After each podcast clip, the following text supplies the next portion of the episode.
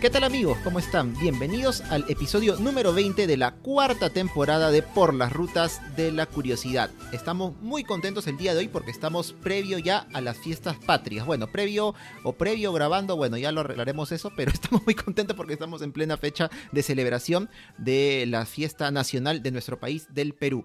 ¿Qué tal chicos? ¿Cómo están? Chicos, chicas, ¿qué tal Jorge? ¿Cómo te encuentras? Bien, Dani, bien, aquí listos para efectivamente comenzar el episodio número 20, que rápido se ha hecho de la cuarta temporada de Por las Rutas de la Curiosidad. Además, hoy día es un podcast que para quienes lo están escuchando en Spotify, en su momento lo grabamos en vivo con una transmisión en YouTube. Y bueno, ahí a puertas, cuando ya lo estén escuchando, ya habremos pasado fiestas patrias, esperemos que, que no con tantas novedades políticas.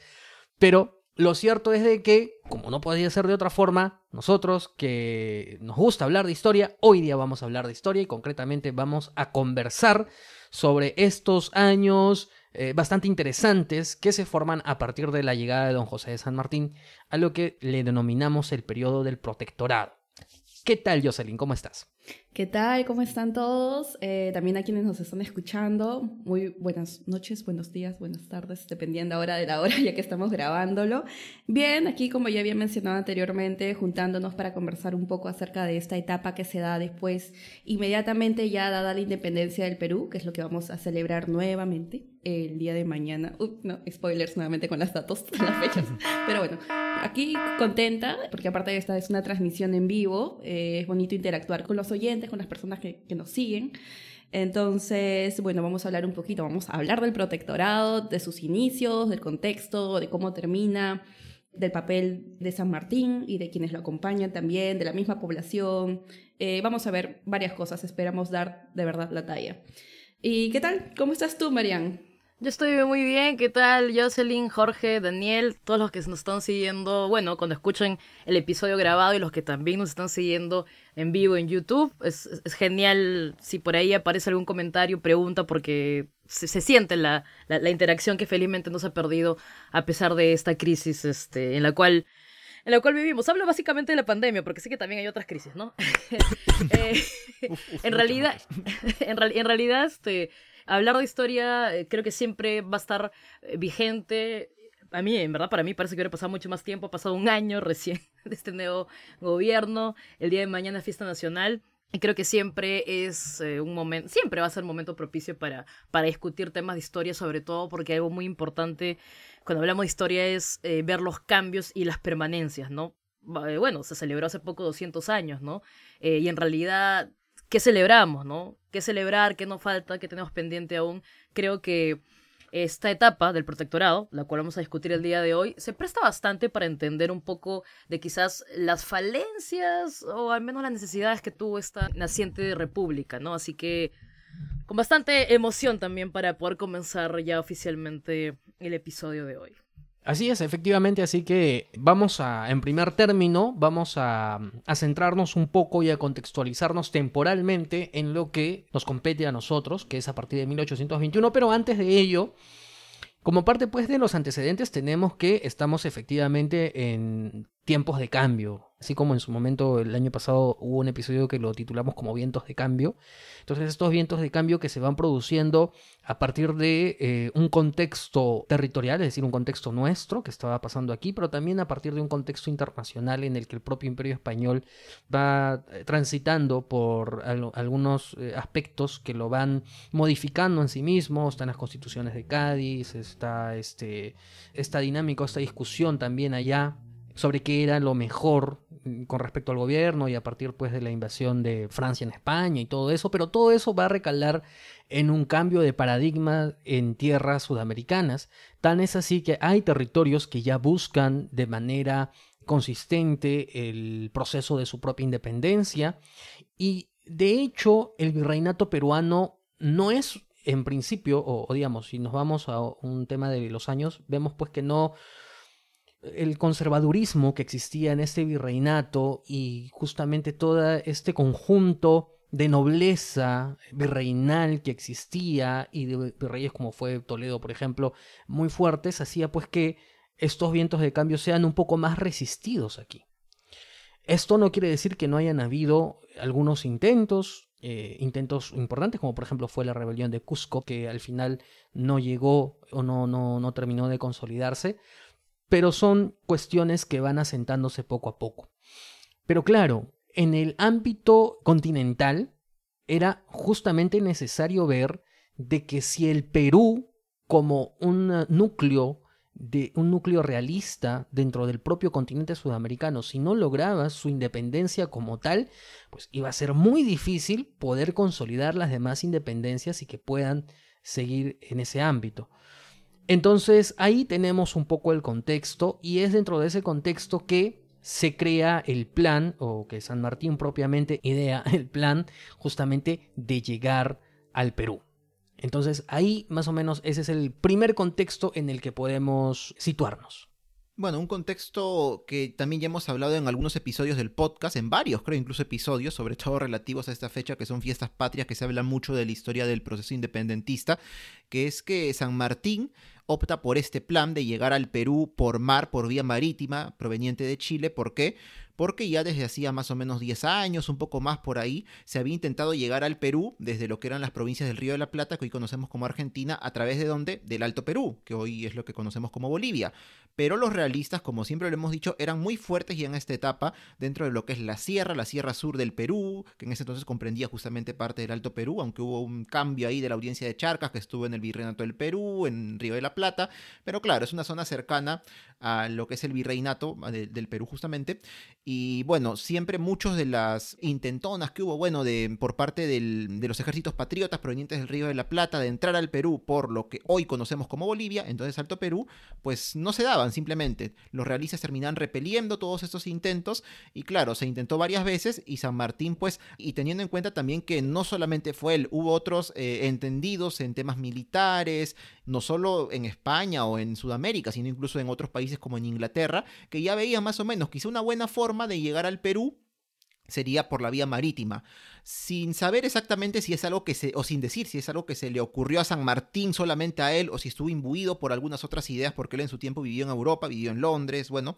estuvo en España anteriormente, pues es que él idea este plan y es así como finalmente se da la llegada de San Martín al Perú, previo, por supuesto, previo al paso de, que hizo de los Andes, ¿no? También previo a la consolidación de la independencia en Chile, en Argentina tuvo alguna participación, aunque no fue, digamos, durante todo el periodo, porque la Argentina inicia su, digamos, su junta de gobierno que termina consolidándose en su independencia en 1810. San Martín llega allí en 1812, eh, pero claro, él luego se establece en Mendoza, que ya está más cerca de los Andes, y empieza a tener este, conversaciones con O'Higgins, con otros este, patriotas también chilenos, argentinos, y es así que eh, se empieza a gestar esta empresa que va a terminar como en la llegada de San Martín a tierras peruanas ya para el año 1820. Solamente añadiendo un poco el comentario de lo que pasaba en el mundo, por ejemplo, tenemos que poner sobre la mesa, decir que el rompimiento, que el del lazo que hay con la madre patria, fueron los colonos españoles y sus descendientes, no la raza indígena como tal, ¿no? Porque en ese momento seguían sujetos a, al margen de los cambios políticos que se daban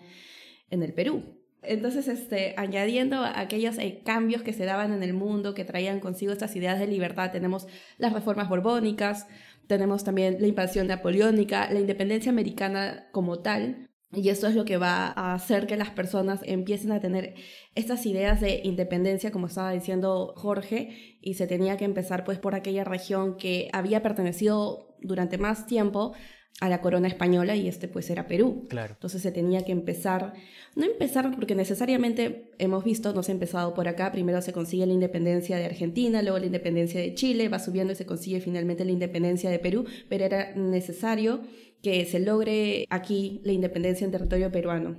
Efectivamente, y es ahí y es en ese contexto que eh, se produce propiamente la llegada de San Martín, además una llegada de San Martín financiada por Chile, eh, por el gobierno chileno recientemente conformado y lo curioso es eh, que el gobierno chileno eh, le especifica algunas cláusulas bastante específicas, valga la redundancia, respecto a cuál era el papel que tenía que cumplir San Martín en territorio peruano. Lo curioso es que no es que pasa así, ¿no? En realidad, el papel que cumple, o sea, porque básicamente para ponerlo, o sea, para hablar sola, solamente de un aspecto en concreto, Chile básicamente le dice, pues tú vas y, haces pues la causa independizadora, ¿no? Este, estableces pues los combates que hay que establecer, pero no te metas en política, que sea el propio pueblo peruano el que decida sobre sus propios destinos. Pero lo que hace San Martín al llegar no es eso, porque él tiene ya una forma y una idea política que quiere establecer. Y con esto, un poco para, para decirlo, un poco sobre la marcha, no estamos intentando desmerecer a nadie pero también tengamos en cuenta que los protagonistas de nuestra historia, en este caso los libertadores, pues tienen un papel determinado y, tomaron algunas decisiones que eran personas como nosotros. Es más o menos lo que vimos en el episodio de la serie de YouTube, si, lo vieron ahí un poco con el aprendizaje que hizo el personaje de Rodrigo en este recorrido, y es que es tal cual. Bueno, eh, dicho lo cual, eh, nos trasladamos a un San Martín que ya estaba acá en Lima y lo que se establece no es concretamente batallas, aunque claro, Thomas Cochrane eh, pues despliega alguna serie de ataques preventivos o de bloqueo propiamente del puerto para forzar justamente la entrada de San Martín. Pero antes de que San Martín entre en Lima, hubo algunas tratativas. En primer lugar tenemos la conferencia de Miraflores, conferencia de Miraflores en la que no participa San Martín, pero que sí participan delegaciones patriotas y realistas, un poco para ver cuáles son las oportunidades, qué sé yo. No llega nada. En ese entonces todavía estaba el virrey de la Pezuela, eh, se produce el motín de Aznapuquio. El motín de Aznapuquio es un golpe de Estado producido entre fuerzas realistas, porque entre ellos tampoco es que, que fuera todo color de rosa. Eh, y a partir de ahí asume la Serna. Y la Serna, curiosamente, es alguien que no sé si había luchado junto, pero habían estado en el mismo bando realista. Sí, este, en la batalla de Bailén lucharon en la batalla contra de Napoleón. Eh, lucharon contra Napoleón, es verdad. Y por fin se produce un encuentro entre ellos que es eh, la famosa conferencia de Punchauca, que lo vimos también en la serie la semana pasada. Punchauca es o era una hacienda que se encuentra hoy en día en el distrito de Caraballo, que desafortunadamente está abandonada, pero en la que ya propiamente están ambos. Y ahí San Martín justamente plantea algunas ideas que nos puede resultar curiosas y que yo no recuerdo que en el colegio me lo hayan contado, ¿no? Que era justamente que le planteaba a la Serna decirle, pero tranquilo, tú hazte cargo. O sea, te apoyamos, obviamente, fuera de España, ya no somos parte del reinato, pero podemos armar una monarquía contigo al mando. Entonces, nace la cuestión o nace el cuestionamiento que si esto realmente fue porque San Martín si perseguía esta idea y si era un objetivo o si que en realidad era por ahí o deslizó la propuesta un poco para ganar tiempo y ver qué es lo que pasaba. Pero bueno, es básicamente la reunión que sucedió, al final no llegó a buen término y a partir de ahí también se toman algunas decisiones. Sí, en realidad me parece muy importante que ustedes hayan dejado justo lo de la serie o cerrado el episodio en Punchauca, porque, a ver, mm, sí, lo decías tú, normalmente en el cole como que esta parte o no se ve o se ve de una manera muy rápida y Punchauca a mí me parece fundamental no solo por el hecho de que no llegan a un acuerdo, sino porque siempre, cuando uno compara la figura de Bolívar con la figura de San Martín, siempre como que San Martín es el más buenito, el más bonachón, el más diplomático, más bien Bolívar es el de las bayonetas, etcétera, etcétera. ¿Y por, qué les digo yo que Punchauca es importante? Porque en realidad ahí negocia un armisticio. Entonces a veces la gente no entiende, ¿no? La gente dice, pero espera, o sea, ¿por qué San Martín esperó tanto tiempo? ¿Por qué San Martín les dio tiempo a, la Serna y compañía para que salgan? Bueno, porque prácticamente ustedes también lo, dejaron bien claro en el episodio, pues la diplomacia es así, ¿no? Normalmente la diplomacia es la primera vía y luego ya uno se iría a, las armas, ¿no? Bueno, entonces en esa línea creo que un punto muy importante es Punchauca, porque allí este, se negocia un armisticio, ¿no? Que más o menos está vigente hasta la primera semana de junio, ¿no? O sea, como que le dan tiempo en realidad para que la cerna salga, ¿no? Otra cosa muy importante que me parece mencionar es el tema del contexto. Ya, este, a, veces la, gente también muchas veces dice, ¿no? Yo también en algún momento, antes de, de estudiarlo, de leerlo, uno dice, pero o sea, al final esto meses del protectorado, pero, pero ¿para qué funcionó? ¿No? O sea, ¿para qué, ¿para qué sirvieron? Pero ojo, hay que recordar también que que está viviendo al menos la ciudad de Lima, que es lo que tenemos un poco más de conocimiento, eso sobre todo por los viajeros, ¿no? Cuando uno lee este, la relación de viajeros tiene un poco más de acercamiento a la descripción de lo que está pasando en Lima, no hay que olvidar que Lima está asediada, porque principalmente ese era el objetivo, tanto de que esté bloqueado el puerto, eh, estamos hablando de todo lo que era Thomas Cochrane, y por otro lado Miller y obviamente este Arenales, ¿no? Entonces, básicamente ellos tienen que aislar a Lima. Entonces, si uno se pone a leer cómo se siente Lima, porque hay que entender también por qué luego los vecinos notables piden a gritos que San Martín entre a Lima, ¿no? Es porque Lima está desabastecida, Lima es un caos, hay incluso enfermedades, e, en realidad es, es, o sea, en verdad es bastante preocupante lo que está ocurriendo en Lima. Hay muchos movimientos también eh, sociales, bueno, básicamente por el tema de, la carestía, ¿no? Por el tema de que lo poco que hay, sobre todo las harinas escasean mucho, o sea, en realidad se imaginan más o menos cómo está decaldeado, como se dice, el ambiente, ¿no? Entonces, es por un lado, ¿no? Y por otro lado, también hay que recordar que cuando la Serna se va, que la Serna se va con todo lo que puede levantarse en peso, ¿no? Aparte también hasta deja inutilizada este, la máquina para emitir moneda, en fin, se carga, creo que la imprenta también. Es otra cosa muy importante. No sé si nos alcanzará tiempo para hablar de eso, pero el tema de la propaganda es importantísimo. O sea, a ver, antes que San Martín esté aquí, creo que desde 1818 ya llegaban las noticias de la llamada patria, ¿no? De que la patria, de que la patria, de que la patria ya llega, de que el pacificador, etcétera, etcétera. Entonces también es importante eh, lo de la imprenta, ¿no? Entonces hay que, hay que más o menos entender, ¿no? Por un lado, que hay un armisticio. Ya, porque sí, que San Martín lo va, pues, a más o menos a, respetar, ¿no? Luego que la Serna va a tener tiempo para abandonar Lima, más o menos. Es que la Serna se va, creo que por ahí, 6 de julio, 6, 7 de julio. Se va a la Serna, abandona la ciudad. Y bueno, San Martín ingresa el 9 de julio más o menos, ¿no? Estoy acá utilizando un poco este, la cronología, ¿no? Que saben que a veces las cronologías no son muy exactas. San Martín ingresa a Lima el 9 de julio y ya desde estos días ya comienza a dar algunos decretos, ¿no? Eso es algo también importante. La Gaceta de Gobierno nunca deja de publicarse y por la Gaceta de Gobierno también sabemos los principales decretos que se van a dar, ¿no? Entonces, por ejemplo, el 12 de julio tenemos pues este primer decreto provisional de la libertad de los hijos de esclavos, que en un ratito también vamos a ver. También hay un reglamento de comercio, el tema de suprimir las aduanas, porque es importante también el tema económico, como les digo, porque está desabastecido básicamente Lima, ¿no? Y luego llegamos, creo, para una vez ya avanzar lo que nos importa el día de hoy, que es el protectorado. Los días que siguen es este, bueno, pues la jura de la independencia, luego la, redacción misma de, de, lo que es el acta, ¿no? Se firma el acta. San Martín envía, creo que ya el diseño de, ¿no? Para que se haga la bandera y todo se organiza para que el 28 se proclame la independencia, ¿no? No solo en la plaza de armas, sino también en las plazas principales, ¿no? Como el de la Inquisición, en fin. Entonces, como les decía, ¿no? Creo que el 28 de julio, la proclama de la independencia es prácticamente como que la promesa de un proyecto, ¿no? De lo que podría ser porque hay que recordar que luego, obviamente hay ceremonias, ¿no? O sea, siempre cuando te hacen la pregunta, todos se sintieron alegres por la proclama de la independencia, bueno, hay que hablar siempre de Lima, ¿no? O sea, es muy difícil generalizar porque estamos viéndolo desde Lima, para comenzar. Y es verdad que había mucha expectativa y también algarabía a los sectores populares, pero también hay que entender que el grueso de la población no, no entendía siquiera qué es república, qué es monarquía, que un rato vamos a hablar también de ello. Entonces, bueno, pues les decía, ¿no? Tenemos como punto el 28 de julio como proclama y luego acá sí adelantamos un poquito para hablar que el 3 de agosto San Martín asume el mando político y militar de los departamentos libres del Perú, ¿no? Ahí viene el título de protector. ¿Por qué hablamos de un protectorado de esta etapa?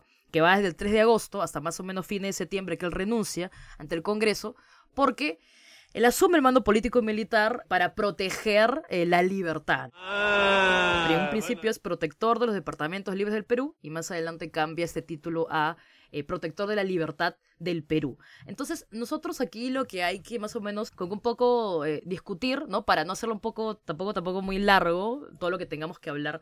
¿Por qué protegernos? ¿Por qué ser un protector? ¿Por qué luego de proclamar la independencia quedarse? ¿No? Lo que decía Jorge al principio. Y esto es interesante porque Miren, muchos autores tradicionalmente te dicen que San Martín fue un hombre de armas, nada más, ¿ya?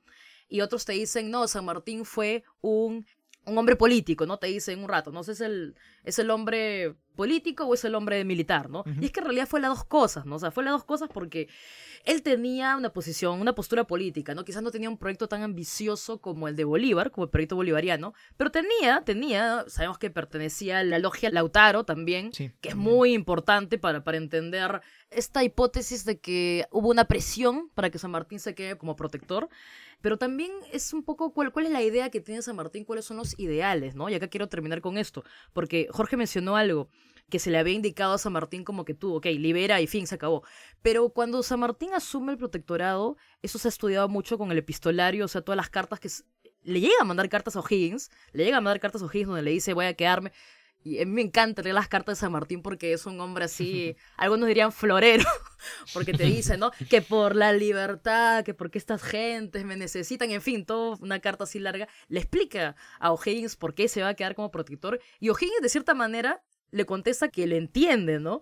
Y ahí es donde, por ejemplo, él dice, porque los amigos me han convencido y ahí sabemos pues que es, está... Los amigos son los que luego van a ser sus ministros, pero en fin, no, no quiero adelantarme, no quiero adelantarme porque sé que tenemos que cerrar el bloque, pero pero sí, sí quisiera más o menos que entendamos que el protectorado viene del nombre de que es protector de la libertad, pero también nos sirve para ver cuáles son los ideales políticos de San Martín, también para ver un poco los do's y don'ts, como se dice, porque hay cosas que hace y que no hace, porque finalmente parte de protegerlo también era organizar un ejército, al menos pues desarrollar la estrategia de puertos intermedios, que no se lleva a cabo, eh, que se nos va a llegar a cabo más adelante. Entonces, creo que eso, esa es la, idea principal, creo, ¿no? La idea para tener en cuenta cuando hablamos de lo que es el protectorado, antes de ir desmenuzándolo de acuerdo a los aspectos que se desarrollaron, ¿no? Así es, ya tomando ahí nota de algunos aspectos que ha mencionado Mariam, quería comentarlos, pero creo que probablemente va a ser mejor hablar sobre ellos ya en el siguiente bloque, porque ahora sí vamos a empezar con lo que es el protectorado de Don José de San Martín en el Perú. Desde este momento, el Perú es libre e independiente por la voluntad. corta, corta, corta, corta, corta, corta. Eh, don José, ¿podría repetir todo, por favor? Es que me olvidé de darle grabar en el Audacity. Los personajes históricos no se pierden por las rutas de la curiosidad. Tú tampoco te pierdas nuestros episodios. Escúchalos en porlasrutas.com.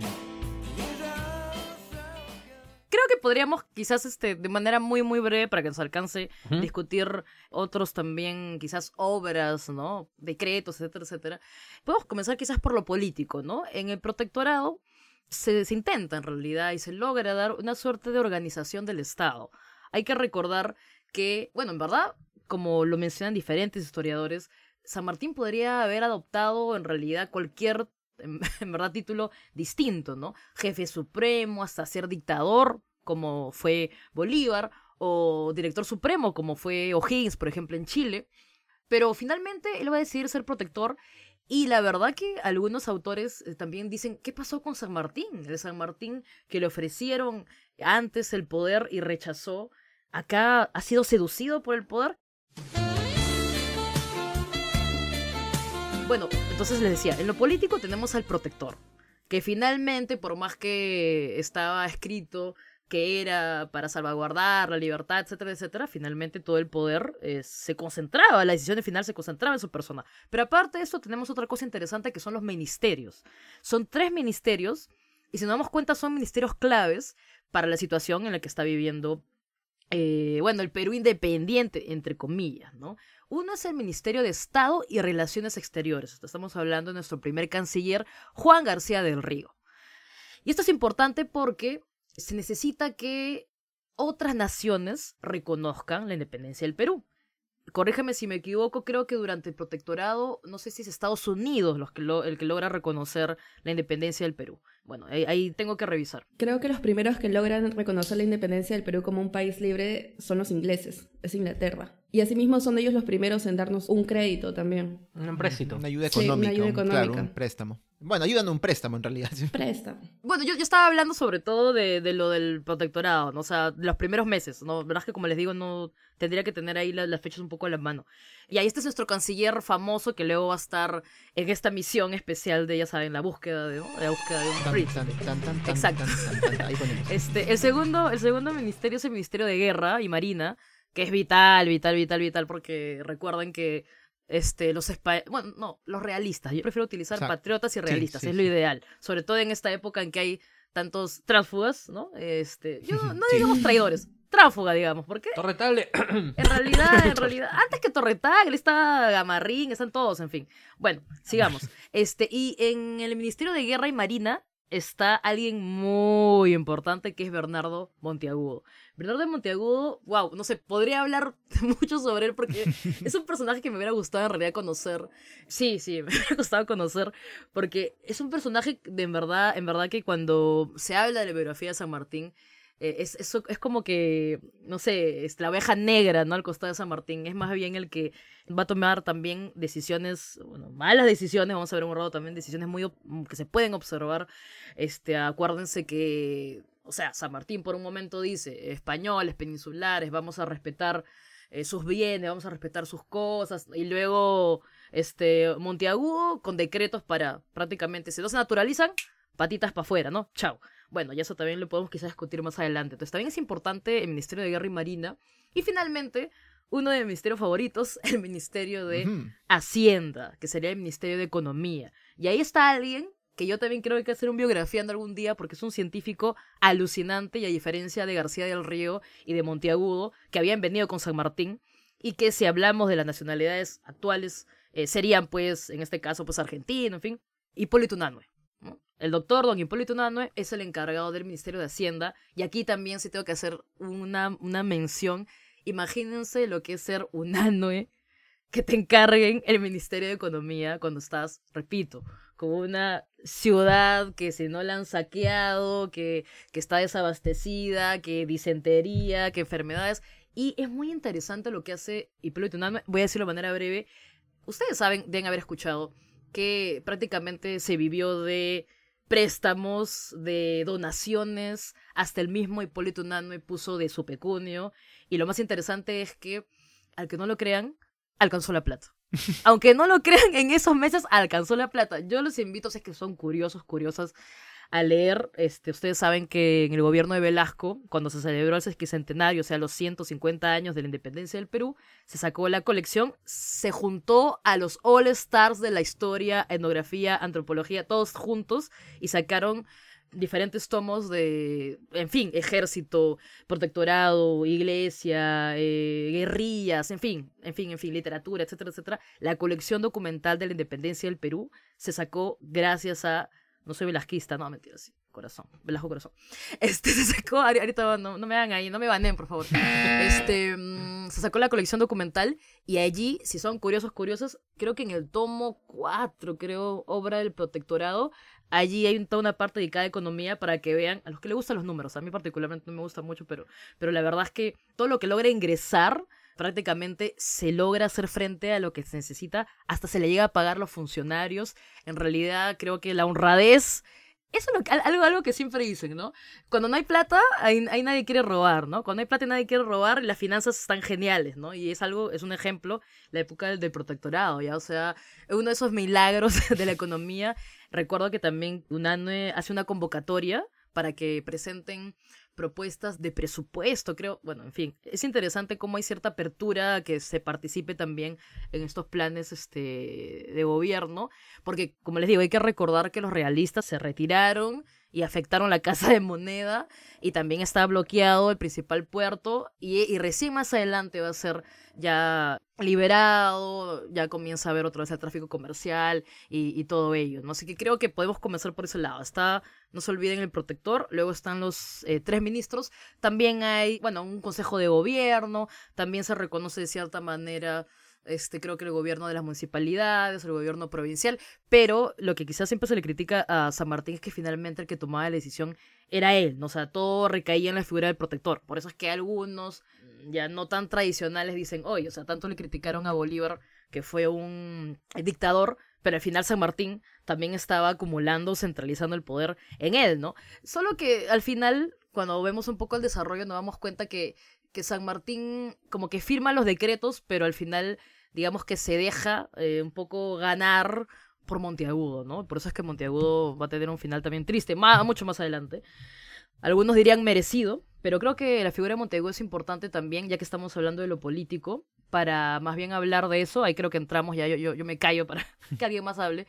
Ahí podemos entrar al tema de, la Sociedad Patriótica de Lima, ¿no? Este espacio que se pensó como un espacio para intelectuales, pero en realidad era un espacio donde se trató pues de ir entrando allí el proyecto, ¿no? El sistema de gobierno, la forma de gobierno que era la propuesta sanmartiniana, defendida por Monteagudo y otros, ¿no? Estamos hablando pues de la Sociedad Patriótica de Lima y del debate entre las dos formas de gobierno, ¿no? Monarquía constitucional y república. Interesantísimo. Sí, sí, sí. Era justo lo que queríamos abordar, ya empezar a abordar en este bloque acerca de las primeras medidas, las primeras acciones que toma pues San Martín, como la creación de, de su gabinete, que bien lo ha explicado Mariam, eh, importantísimo la creación del Ministerio de Hacienda, ¿no? Un país que está empezando necesita consolidar sus bases económicas y pues tremenda labor, tremendo desafío el que tenía, al que le tocó ser el ministro en ese momento porque se encontraba, como dice Mariam, con un país sumergido en la crisis total. Creo que es más, nos estaba atacando en ese momento como una, había una enfermedad que era traída por la sequía de los ríos también. Había eh, carencia, eh, no, no, había higiene en ese momento también en Lima y esto traía muchas enfermedades y también se encontraba con estos lamentables factores. Otra de las medidas que son importantes destacar que el protector San Martín creó fue, eh, ya lo he mencionado anteriormente, pero vale la pena resaltarlo, que es la libertad de vientres para los esclavos. Esto quiere decir que aquellos hijos de esclavos nacidos a partir del 28 de julio iban a pasar a ser libres. Luego, también habíamos mencionado acerca de la fundación de la Biblioteca Nacional y un dato es de que esta Biblioteca Nacional, no sé si fue en su totalidad, pero parte de ella fueron libros, fue una colección de libros donados por San Martín. Y es así como se crea pues nuestra primera eh, biblioteca nacional. También se da la creación de los símbolos nacionales. Ahí tenemos al escarapela, que creo ya no se considera como símbolo patrio como tal. También se da la creación del himno nacional. Y ya para llegar a lo último que había mencionado Marian, que es súper eh, importante, que es eh, la fundación de la Sociedad Patriótica de Lima, que funciona como un órgano cultural y un club político a la vez. La presidencia de este lugar recae sobre el ministro de Gobierno, sobre Monteagudo. ¿Y qué es lo que se propone en la primera sesión? Se propone un concurso de ensayos y la pregunta fue, ¿cuál es la forma de gobierno más adaptable al Estado peruano? Esto según su extensión, según su población, según las costumbres y grados que ocupa en la escala de la civilización. Y aquí se abre un gran debate y vamos a ver las posturas, las posturas que estaba mencionando Mariam. Tenemos los argumentos monarquistas, que era pues lo que defendía San Martín, Monteagudo y amigos. y este, un pequeño comentario acerca de más o menos cómo va pues este argumento, esta idea, es una posición que parte a partir, parte a partir, valga la redundancia, de la idea de Montesquieu, que decía que la democracia era adecuada para espacios pequeños, donde la dispersión de poder no entorpeciese su comunicación. Y bueno, pues obviamente esta, este concepto, esta idea cae en su momento en muchas contradicciones, había quienes estaban a favor, quienes estaban en contra, quienes explicaban, habían quienes también decían, por ejemplo, bueno, el Perú en, su, en primera instancia, en sus orígenes, fue gobernado por un inca y este inca era quien gobernaba todo este territorio extenso. Entonces, si partimos desde ahí, puede ser que sea, creo que una buena idea que se siga con este tipo de, de gobierno. Después vamos a ver por otro lado la contraparte que son los argumentos republicanos y estos argumentos republicanos quienes lo van a representar son Manuel Pérez de Tudela y luego lo viene a defender, viene a defender esta idea Mariano José de Arce. Ellos pues encuentran que la monarquía se ha vuelto un tipo de gobierno abusivo, detestable, porque los reyes eh, hacen uso y abuso del poder. Entonces es esta la idea que se contrapone a la idea pues de los monarquistas.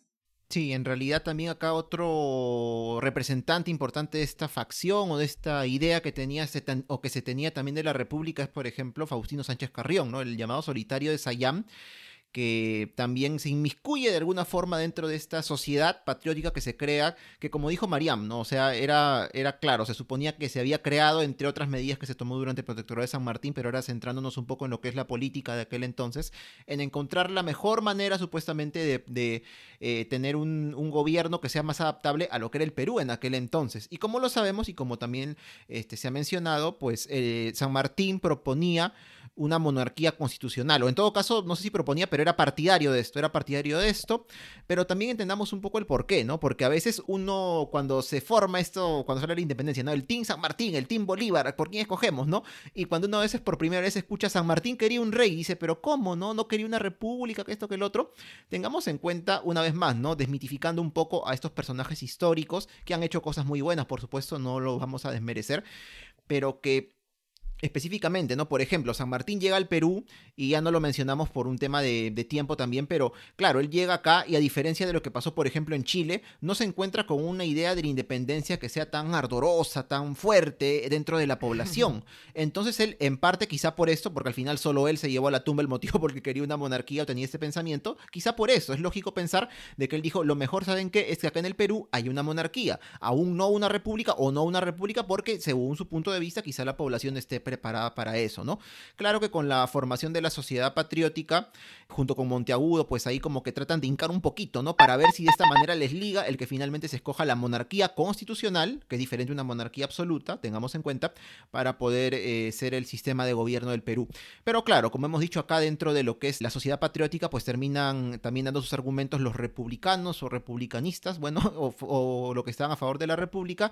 Y claro, lo que ellos dicen más bien es que una república va a servir para ¿Para qué? Para que dentro de todos los peruanos empiecen, empecemos a saber cómo ser ciudadanos, ¿no? Estamos tan acostumbrados a lo que es tener un rey en España, el virrey acá, y ahora seguir con una monarquía, por más constitucional que sea, ellos dicen que no, ¿para qué? Mejor vamos adhiriéndonos a las nuevas eh, corrientes eh, liberales, en fin, que hay en el mundo, en donde empiezan a surgir las repúblicas en algunos lugares del mundo, y dicen, pues, este, optemos por este sistema, ¿no? Y aprendamos a ver lo que es la ciudadanía, cosa que también mucha gente acá en Lima o en el Perú, pero sobre todo en Lima no estaban de acuerdo ¿Por qué? Porque muchos de ellos tenían, ¿qué cosa? Títulos nobiliarios que no se van a terminar con San Martín. Todavía van a continuar, vamos a hablar quizá un poco de eso en este momento. Y claro, ¿no? En cambio, en una república ya prácticamente es como decir, todos vamos a ser iguales, ciudadanos simplemente. Olvídate de que eres título, de que tienes título, perdón, de que eres noble, aristócrata. No, olvídate, acá todos somos iguales al menos para la ley y punto, ¿no? Y eso es algo, obviamente, un privilegio, una prerrogativa que mucha gente en realidad pues no estaba dispuesta a perder en aquel momento.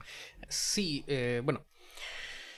De hecho, eh, Monteagudo sostiene algunas ideas de por qué él cree que a un país naciente como el Perú le viene mejor una monarquía que una república, ¿no? Y habla mucho y hace un estudio o un análisis en todo caso de eh, cuáles son las características de la sociedad en sí misma limeña, tomándola como primer ejemplo y, extendiéndosela a, todo el Perú, o bueno, lo que era libre hasta entonces y de por qué si era necesario mantener una monarquía. Y es que el punto, uno de los puntos concretos es que, evidentemente, nosotros veníamos de una tradición eh, virreinal bastante extensa, en el que los estamentos estaban establecidos desde ya, en el que políticamente todo estaba más o menos funcionando bien, entre comillas, porque si no vamos a leer, no sé, la historia de la corrupción en el Perú, vamos a ver pues que la corrupción estaba plenamente implantada en la época virreinal,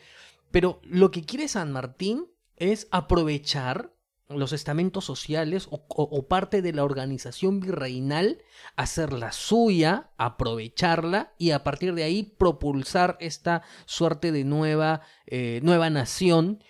Y en esta primera etapa, que si es transitoria o no es transitoria, que sea gobernada por un monarca, un poco tratando también de jalar a mucha de la nobleza o muchos de los aristócratas que claro, cuando hacen el traspaso de la, del virreinato al protectorado, pues sus títulos nobiliarios de Castilla pasan a ser títulos nobiliarios del Perú.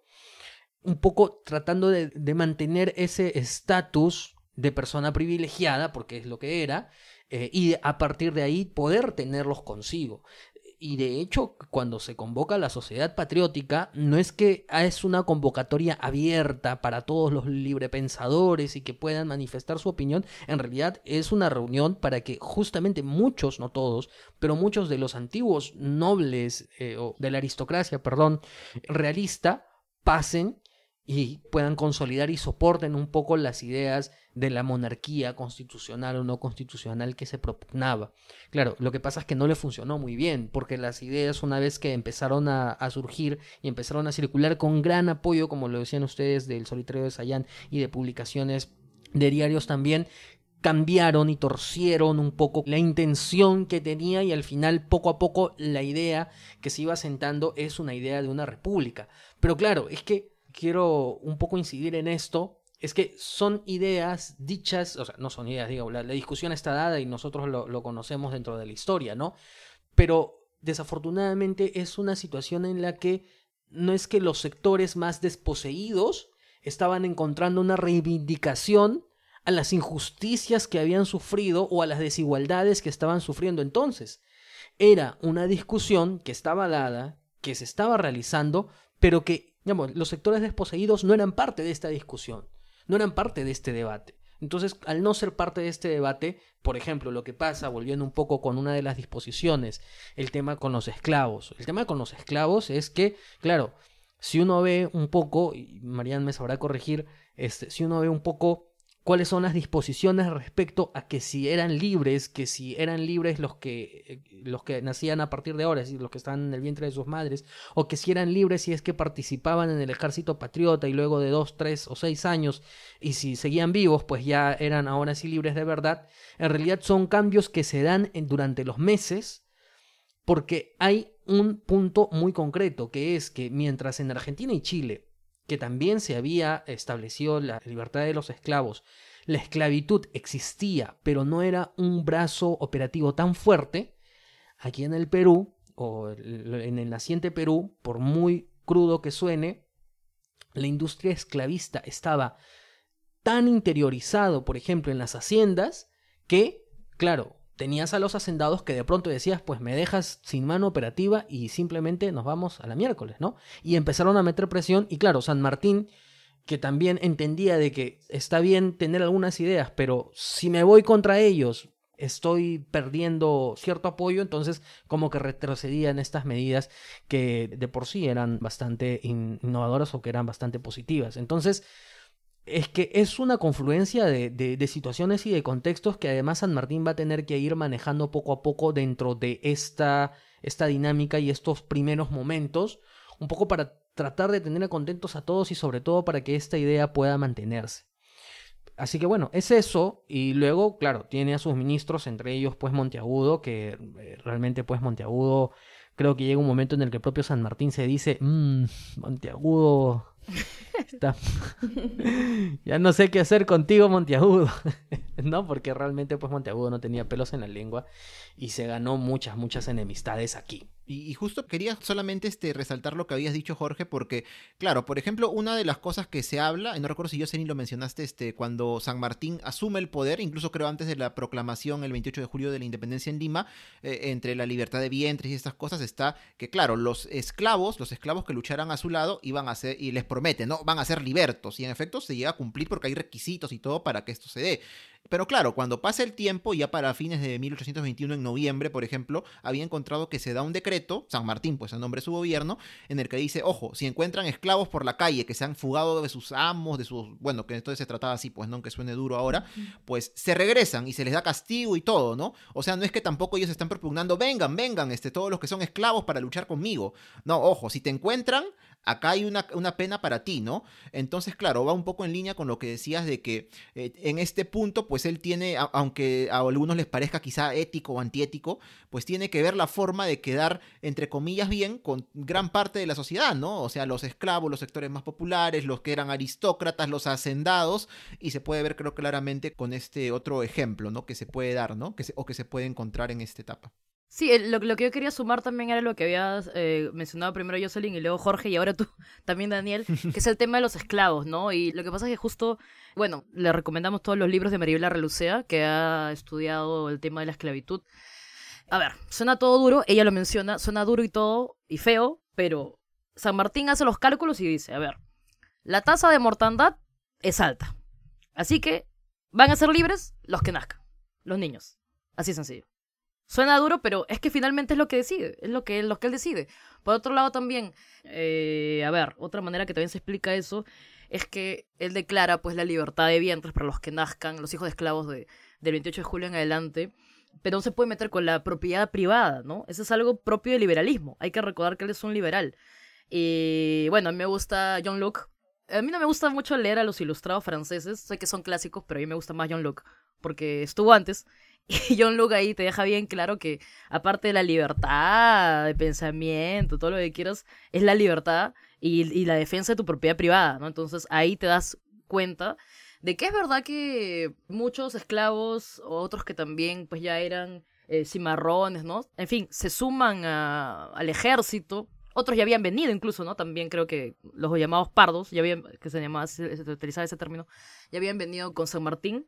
Y porque también, sin verlo de manera romántica, no sé si nos alcanzará tiempo para ver esto, porque el tema de la independencia en la historiografía, es decir, en los trabajos de historiadores a lo largo del tiempo, a veces se, ha visto de muchas maneras, ¿no? Se ha visto de manera también romántica, se ha visto de manera muy crítica, en fin.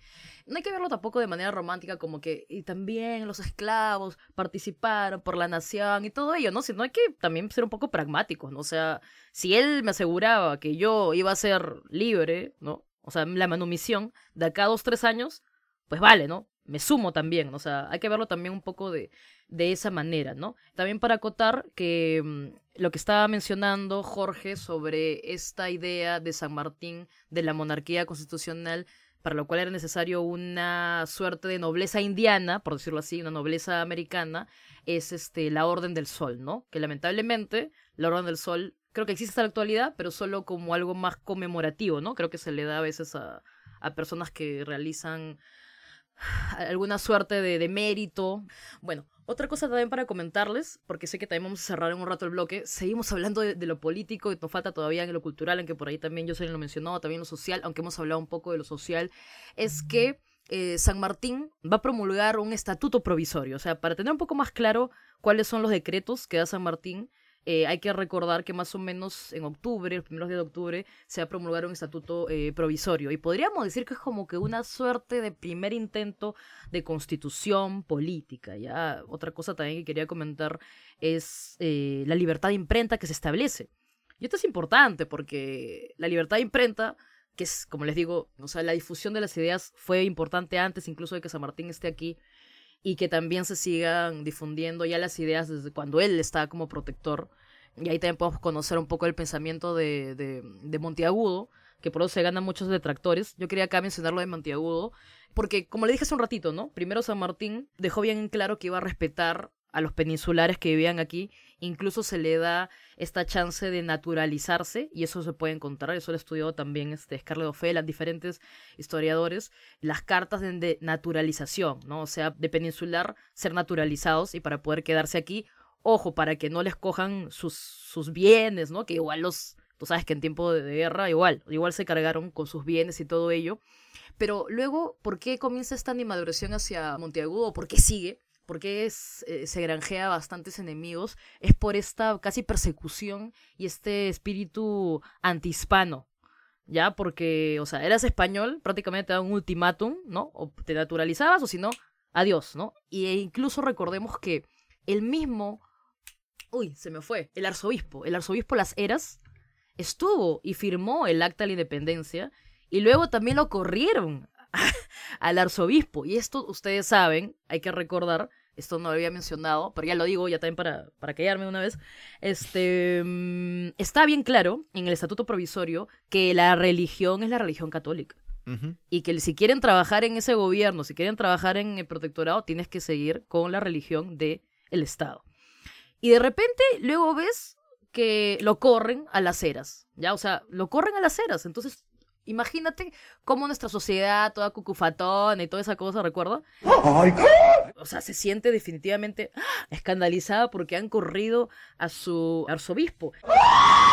Y acá también lo último, hace muchos años cuando estaba en la universidad con un amigo justo hicimos para una ponencia, estudiamos a la Junta Eclesiástica de Purificación.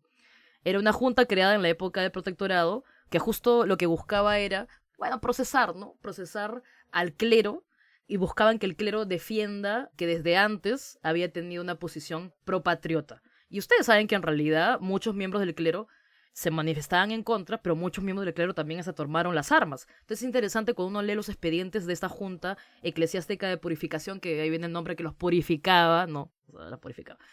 Y justo muchos desfilan y muchos cuentan las diferentes acciones que han tenido para sumar al bando patriota. Y te vas dando cuenta que Oye, o sea, San Martín, en fin, si no estaba detrás de esto, le dio mucha carta libre a Monteagudo y compañía, porque comiencen a desfilar todos los, curitas, comiencen a desfilar todos los, a naturalizarse, o sea, es una persecución, o sea, lo estás viendo como sea, es, es una persecución, así que también hay que tener en cuenta eso que le granjea, como les digo, bastantes enemigos, ¿no? María ha sintetizado básicamente eh, todo lo que trajo consigo, todas las acciones que se tomaron, los hechos que ocurrieron durante el protectorado y básicamente fue eso lo que ocurrió pues en el ámbito político, social y lo que vamos a ver en el siguiente bloque va a ser cuáles van a ser aquellos factores que van a sucumbir en el fin del protectorado. Vamos a ver por ahí quizás hubieron conspiraciones en contra de San Martín, que, pasó con Monteagudo también, que en su primer momento fue su amigo, aliado, y luego pues ya no mucho, más bien le traía problemas, era ese amigo que ya no quieres tener contigo,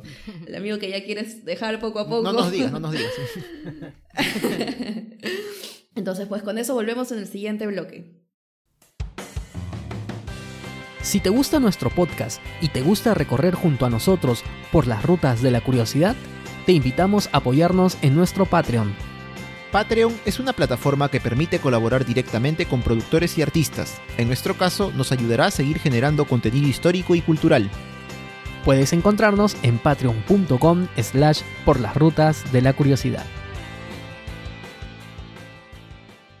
Bueno, hay un eje muy importante que se debe tomar en cuenta siempre que hablamos de la creación de los inicios de la génesis de una nación, en este caso nuestro país, y es la educación. El protectorado, San Martín, como protector del Perú, se preocupó por la instrucción, por el crear los primeros, si no me equivoco, las primeras escuelas públicas acá en el Perú. Ya mencionamos anteriormente también la creación de la biblioteca. ¿Y por qué es que él se preocupa por este eje que quizás no, no, se había tomado en cuenta antes? Y es que él sentía que para él poder tener también la atención y el compromiso de todos estos sectores que estaban un poco alejados de la sociedad es de que la educación iba a lograr moldearlos, la educación iba a lograr adherirlos a esta nueva sociedad. Entonces, a partir de esta idea, a partir de este concepto, es de que se va a invertir dinero en la Biblioteca del Perú, se va a invertir dinero en las creaciones de las primeras escuelas como tales acá del país. El fomento de la instrucción básica y la fundación de la Biblioteca Nacional pueden ser entendidas como medidas complementarias, pero que ambas al final van a apuntar hacia un mismo objetivo, hacia una misma eh, sí, un mismo objetivo que tenía el protector, que era la formación de ciudadanos, como ya lo mencioné anteriormente eh, en otras palabras. ¿Cuáles van a ser los fondos eh, bibliográficos de la Biblioteca Nacional? Estos debían estar constituidos, y voy a leerlo tal cual como se había escrito en, su momento, por todos los libros útiles que se encuentran en cualquier establecimiento público. Todos los libros útiles iban a formar parte de la Biblioteca Nacional del Perú. Y bueno, esta es una parte de las aristas importantes, pues, de, de, lo que vamos a ver como en primera instancia la educación o la creación de instituciones educativas acá en el Perú. También hay un colegio, hay un lugar. Para albergar la Biblioteca Nacional se destinó parte del edificio donde había funcionado el Colegio de la Libertad, antes del príncipe o de los caciques, y que a raíz de la expulsión de los jesuitas había sido trasladado luego al lado del antiguo Colegio Máximo de San Pablo, alguien que quizás conozca el lugar. ¿Cuál es el lugar ahora? Mm, bueno, seríamos, tendríamos que buscarlo, ¿no? Porque seguramente algunos, porque algunos de estos colegios me parece de aquella época o instituciones de alguna manera sobrevivieron, claro, en la época republicana. No sé si hasta nuestros días y no sé si incluso todavía convertidos en instituciones también educativas, quizá con otro nombre, pero bueno, en realidad pues eh, eh, sobre todo en este ámbito que has mencionado, Jocelyn, es importante porque tal como lo has dicho, ¿no? Claro, se crea, eh, se fomenta, mejor dicho, la instrucción, la educación durante el protectorado lo cual está muy bien, pero claro, como dices, para afianzar justamente todas estas nuevas ideas que vienen con este Perú, bueno, no republicano, sino ese Perú, digamos, nuevo, entre comillas, que están haciendo, ¿no? Como una nación ya independiente. Justamente es lo que más o menos también se trata de poner ahí en la mesa cuando se fomenta este tipo de instrucción a través de diversas instituciones educativas, ¿no? Como vemos una vez más, este pensamiento más pragmático que se ve reflejado, ya lo hemos visto en el ámbito social, en el ámbito político, un poquito en el económico y ahora también, ¿por qué no en el cultural? Que al final todo va ligado, ¿no? Eso también va un poco ligado a lo social porque también tiene que ver con la formación de futuros, no ciudadanos quizás porque en ese entonces aún no se sabía si íbamos a ser república o monarquía, pero sí en los futuros, pues, este, las futuras personas que van a habitar en el Perú, ¿no? Desde que eran muy pequeños y bueno, tiene un poco que ver justo con este ámbito específico que refiere a lo cultural en el protectorado. Sí, lo único que quería comentar es sobre la biblioteca, este... Qué mejor ejemplo que San Martín donando sus libros, ¿no? Claro, O sea, a mí siempre me gustó eso de San Martín, que San Martín viajaba con su biblioteca, espero yo también. biblioteca más modesta, obviamente. Pero también, donde me mueva iré con mis libros. Y la donarás, Este, y- yeah, sí. Ah, sí, quizás, cuando ya, cuando ya muera. Voy a dejarla Ah, ahí en mi- este, y claro, y San, Mar- San Martín no dona, ¿no? O sea, también encontré una de estas así cositas interesantes en, en mi tercera o cuarta visita de la FIL, porque uno puede visitar una sola vez. Es así chiquitito, está en el stand de la BNP y se llama San Martín y la cultura. Es Ah. pequeñito y nos habla, Wow. es así, súper, súper cortito, es bien pequeñito, pero nos habla un poco sobre los libros que dona San Martín, ¿no? En verdad, la mayoría de, de estos estaba, por ejemplo, en francés, eran más de 600 libros, eh, había libros también de historia, de estrategias militares, ah, estaba por ahí también Napoleón, también por allí.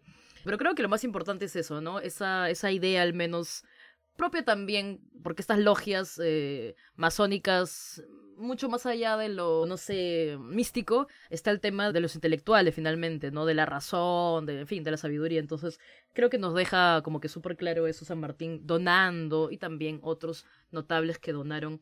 Creo que luego del incendio del siglo XX, del incendio creo que de la época de Prado, solo han quedado creo que cinco o seis libros de, de los que donó San Martín, ¿no? De los, de, bueno, de los más de 600, 700 que era.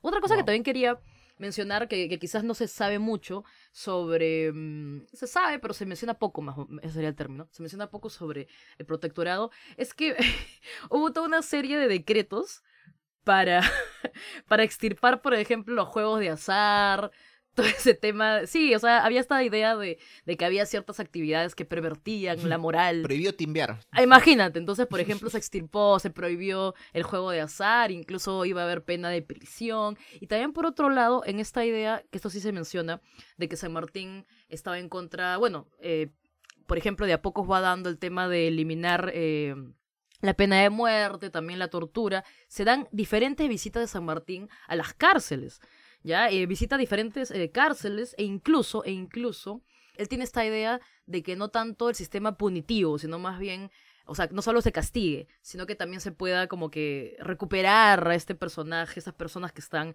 en las cárceles, y por eso es que se crea este proyecto, que es la cárcel de Guadalupe, que actualmente es el Palacio de Justicia, ¿no? Entonces, es bien chévere cuando uno encuentra como que la referencia y luego dice, ¿qué? El Palacio de Justicia era una cárcel.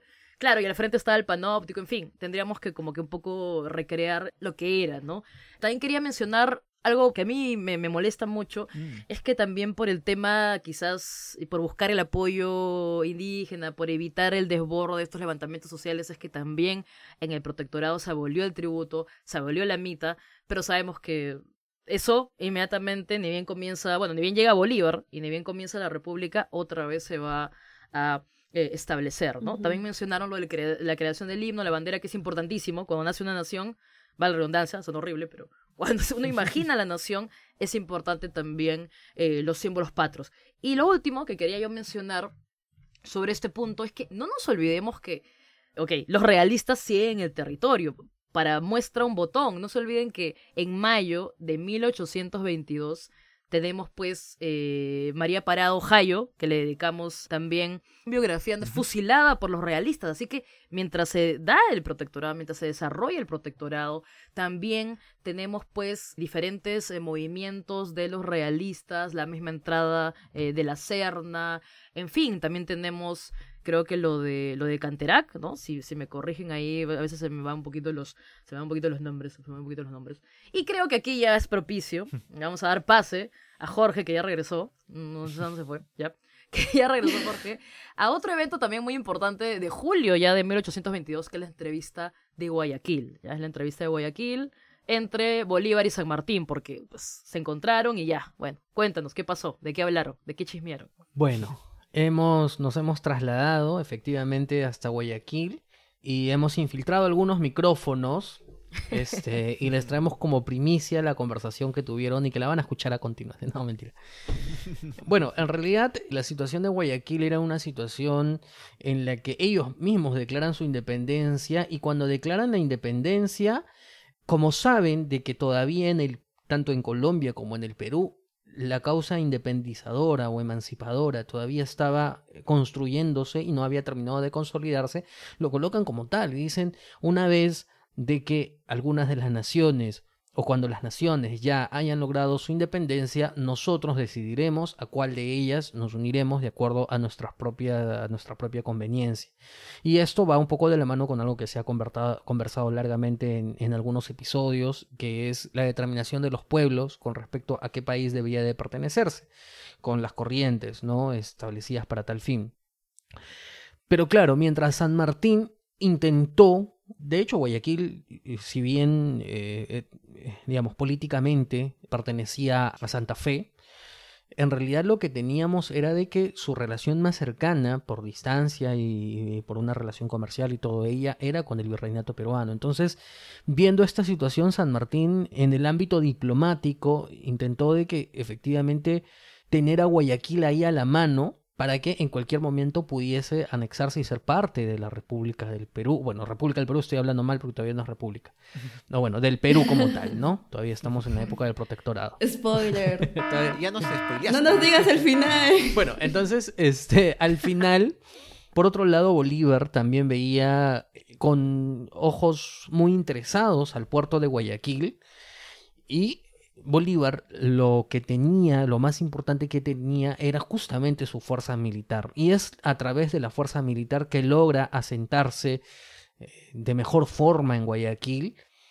Y bueno, y es en estas circunstancias que San Martín viaja a, a Guayaquil para entrevistarse propiamente con Bolívar y un poco para ver cuáles iban a ser las decisiones que se iban a tocar de aquí en adelante para la consolidación de la independencia, porque si bien es cierto San Martín estaba realizando una administración del país como tal, y con las campañas de arenales que se habían desarrollado y habían tenido relativo éxito, al menos habían estado ahí presentes, que bueno, no siendo que hemos hablado un poco de la, de la estructura organizativa, no hemos tocado mucho lo de arenales, un poco como que va a conversar con Bolívar para ver si es que Bolívar eh, está en la capacidad de darle o de prestarle un ejército para que puedan ya de una vez consolidar la independencia que se entendía que iba a ser pues por la causa sudamericana. Pero claro, Bolívar no le iba a dar un ejército, de hecho le, le da, le llega a, a dar algo nimio en realidad, pero aquí se produce pues la, frase curiosa, ¿no? En la que le menciona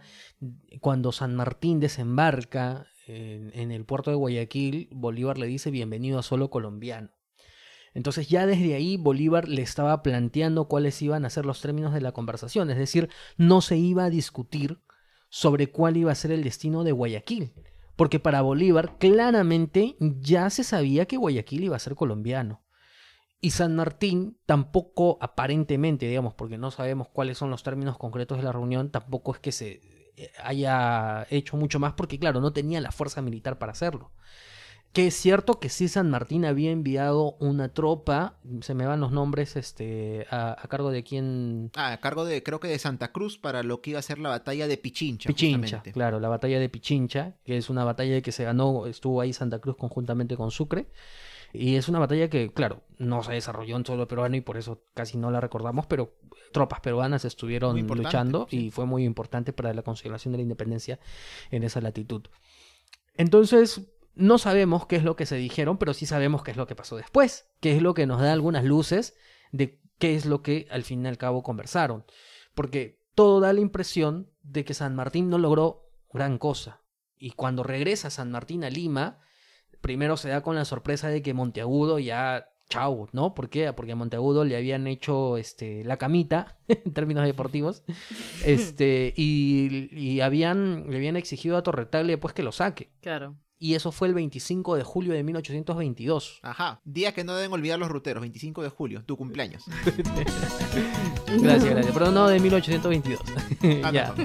Y, y bueno, claro, Monteagudo está fuera, pero ya San Martín regresa y regresa un poco con el convencimiento de decir, ok, he destinado muchos esfuerzos para que el Perú sea una monarquía constitucional, he destinado esfuerzos para construir un aparato estatal con aciertos y con hierros, pero llega un momento en el que él dice, yo no voy a poder continuar con esta causa. Y de hecho convoca al Congreso Constituyente, lo convoca por primera vez, es decir, el Congreso Constituyente estaba ahí como que en stand-by, lo convoca para que de una vez ya puedan sesionar y una vez que sesiona y se establece la primera mesa directiva, como lo conocemos hoy día, este del Congreso, San Martín entrega el cargo de protector.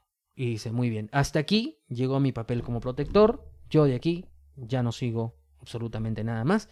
Y bueno, es eso básicamente lo que sucede desde su ida a Guayaquil hasta su regreso a suelo patrio. Y con eso prácticamente ya se acaba toda la era del protectorado de San Martín, porque a San Martín ya le corresponde irse nada más. Pero claro, la historia no acaba aquí, ¿no? Porque la historia va a continuar porque aquí viene el intento del esfuerzo peruano de decir, ok, teníamos a San Martín aquí en suelo peruano decidiendo sobre nosotros, tenemos a Bolívar que está expectante, como que quería y no quería, como que se hacía de rogar y, que, que sí y que no.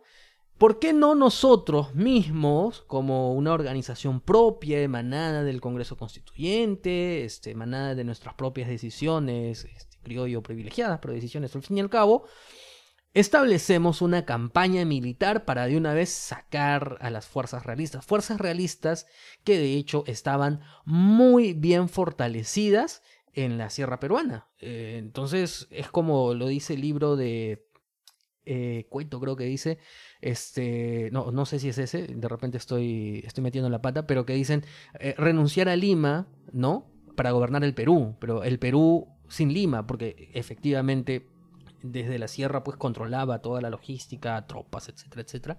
Y ahí estaba la Serna. Y es ahí cuando inicia la primera campaña de intermedios, que no se asusten que no vamos a hablar de eso hoy día. Pero bueno, es un poco para tenerlo ahí mapeado y qué es las cosas que van ocurriendo. Así que bueno, es eso, es eso. Sí, bueno, eh, no vamos a hablar de la campaña de intermedios porque claro, acá más bien termina el episodio de podcast, pero empieza la historia ya del Perú, digamos que como una nación independiente, aún no como república, aunque claro, prácticamente, o, prácticamente sí, no solo que aún no existía el cargo de presidente, eso iba a ser todavía unos meses después, y también es otra historia porque es increíble cómo con nuestro primer golpe de Estado republicano tenemos también nuestro primer presidente, que es otra historia también que ahí podemos buscar.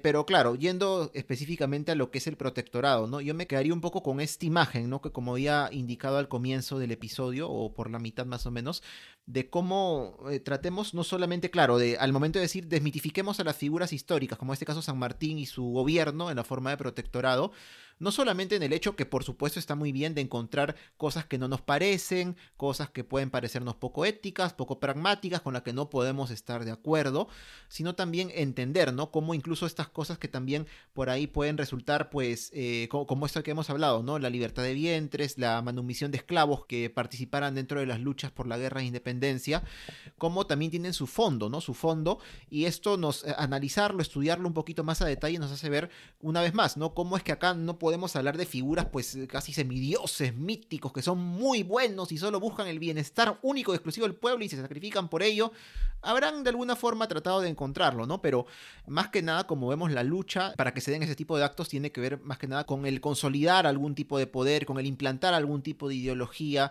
eh, también con temas quizá un poquito más personales en algunos casos, pero al final de cuentas pues nos hace ver como más cercanos y más humanos a todos estos personajes que a veces nos resultan tan lejanos, ¿no? Como como que los vemos en una pintura, los niños actúan como ellos en fiestas patrias, ¿no?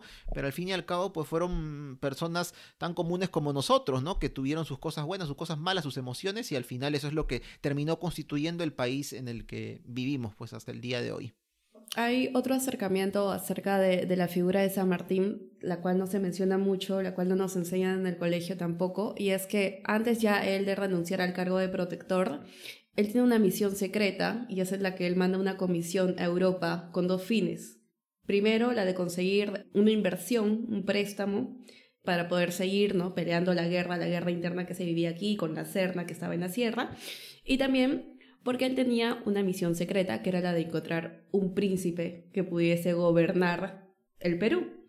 Y este príncipe encima debía cumplir con ciertas cualidades, había ciertos requisitos que, si no me equivoco, era que tenía que ser masón y también católico. Sí, de preferencia, claro. Sí, entonces, por ejemplo, y este, este último fin, este último objetivo que él trataba por ahí pues, ¿no? de, de, obtener era una misión secreta.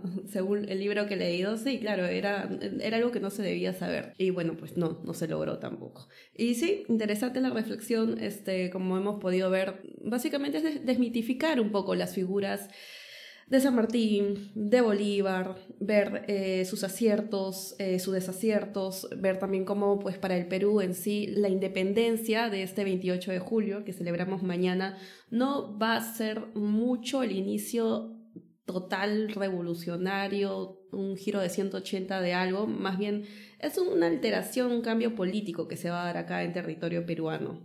Sí, así es. Y bueno, nada, Marian, algunas ya reflexiones finales justamente para un poco ir cerrando dentro del episodio del podcast toda esta etapa del protectorado. Sí, eh, definitivamente hay muchas, hay muchas cuestiones más que, bueno, no, no lo podemos abordar acá por cuestión de tiempo, también por, en fin, porque hay, hay que hacer una, una relectura, ¿no? creo que siempre esta época de conmemoración justo debe servir para eso, ¿no? Y para preguntarnos si en realidad se generó un cambio después de la independencia, para preguntarnos quizás también este, si finalmente quiénes fueron los más favorecidos, quiénes fueron los menos favorecidos, pero como les decía al principio, de, de la clase, iba a decir, perdón, no, como les decía al principio del episodio, lo siento, como les decía, el, no, please, please don't, please don't, como, como les decía al principio del episodio, siempre en historia lo más interesante son los cambios y las permanencias, ¿no? Entonces creo que es muy importante eh, analizar finalmente qué pasó con los indígenas, qué pasó con los mestizos, porque son problemas que no se solucionaron, son problemáticas que no se atendieron. Wow, el, tema de, de, las elecciones, es, wow, se, me acaba de ocurrir. No, no hablamos de las Cortes de Cádiz porque ya irnos muy atrás, pero creo que también habría que hablar en algún momento de las Cortes de Cádiz y cómo cambia esa mentalidad de, de elegir, de representatividad, por ejemplo. Entonces, bueno, yo eh, con lo que me quedo es que algunas problemáticas que no se solucionaron, que no se atendieron, lamentablemente pues se van a arrastrar, eh, quisiera decir, solo por las primeras décadas de la República, pero no, se ven y se arrastran hasta la actualidad, ¿no? O sea, no son quizás consecuencia del protectorado, sino más bien, digamos, de, de quienes tomaron las decisiones luego del protectorado, ¿no? Que fue, como lo decía Dani, eh, este fenómeno del caudillismo, también muy bien estudiado. Y ahí si alguien le interesa, le recomiendo pues este libro de, de Tito Galindo sobre la tradición autoritaria o el libro de Aljovín, de Cristóbal Aljovín, de caudillos y constituciones, que justo para entender eso, creo que también podríamos hablar más adelante de eso, ¿no? De cómo los caudillos, a pesar de llegar al poder por un golpe de Estado, siempre buscaban, de cierta manera, legitimarse con, con las constituciones que hemos tenido, sendas constituciones también a lo largo de, de, las décadas, ¿no? Entonces, como les decía también al principio, este 28 de julio no hay que sentirnos mal, sí hay que celebrar, no sé qué hay que celebrar, hay que celebrar que es un momento, como les digo, para reflexionar qué nos queda pendiente en la agenda como nación, ¿no? O sea, María Tegui también lo decía, es una nación en proceso.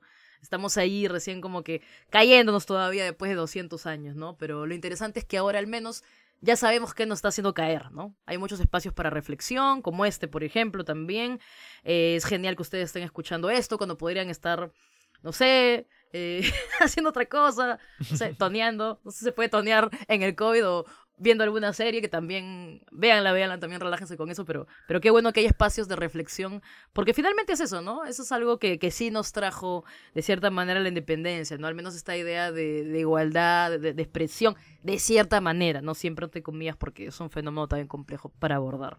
Definitivamente sí, definitivamente sí que los 28 de julio, así como otras fechas conmemorativas de episodios históricos en concretos, nos sirvan un poco para repensar nuestra propia historia y no quedarnos con los tópicos clásicos y solamente cerrarnos a que esa es la verdad, la única verdad, la inmaculada verdad y se acabó. Ese repensar, esa revisión, eh, siempre y cuando sea objetiva y basada en fuentes fiables, es absolutamente válida. ¿No? Eh, entonces pienso que, y, en línea con lo que han dicho Jocelyn, María Dani, es algo que debemos de hacer siempre. Y bueno, que este 28 de julio del 2022, a 201 años de la proclama independentista, nos sirva un poco también para repensar eh, nuestra independencia, porque así podremos comprender mejor algunas cuestiones que pasaron posteriormente y que también son parte de nuestra historia. Hay algunos aspectos que es cierto, al final lo hemos tocado, por ejemplo, el primer sitio del Callao, que hubieron dos sitios, el más conocido es el Claro. segundo, con. Rodil ahí inmolándose, O inmolando a sus tropas. o inmolando a sus tropas y dentro de su cerrazón sin querer irse, pero el primer sitio del Callao ocurrió.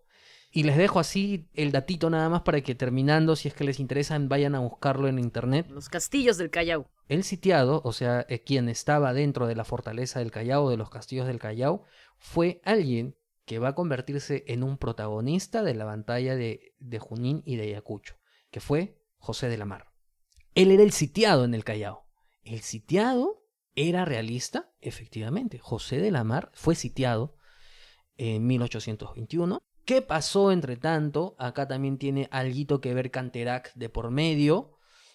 Eh, si se van a revisar las crónicas de Thomas Cochrane, también tiene algo que decir al respecto, que las crónicas de, de Thomas Cochrane, además que están en internet, son muy, son muy Uy, interesantes. también, él, él con San Martín, él con San Martín desde sí, que se conocieron en... Cochrane Sí, siempre creo tenía que- algo que decir aparte. Desde que, nos- que desde que se conocieron en Chile, ¿ah? Sí, sí, algo Desde, que- que, desde sí, que se sí. conocieron en Chile, ¿ah? tenían, la tenían jurada. barbaridad. Eran, como Magali y Gisela. sí.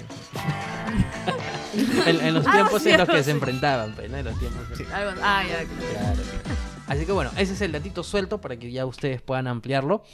Y nada, en el episodio del podcast, una vez más, para que los amigos que nos estén viendo en vivo no se vayan todavía, cerramos la edición, no sin antes comentarle a los ruteros dónde pueden escuchar nuestro podcast. Nos encuentran en Facebook e Instagram. Ah, esas son las redes, Sí. ya no importa. Nos encuentran en Facebook e Instagram como por las rutas de la curiosidad y en Twitter como arroba por las rutas 1. Hace un rato pedían las redes, Sí, así que está. estaba emocionada con las redes hoy. Está bien, claro, perfecto. Ahora también el podcast lo pueden escuchar en nuestra página web que es porlasrutas.com y también en las plataformas de podcasting que son Spotify, Apple Podcasts, eh, Google Podcast y otras tantas más. Evox, Evox. Muy bien. Entonces eh, nos reencontramos la próxima semana con una nueva edición de Por las Rutas de la Curiosidad. Es su edición número 21. Jocelyn, Marian, Daniel, ha sido un gustazo compartir micrófonos una semana más. Así que ya nos estamos reencontrando. Un gusto también a los que han compartido. Chau.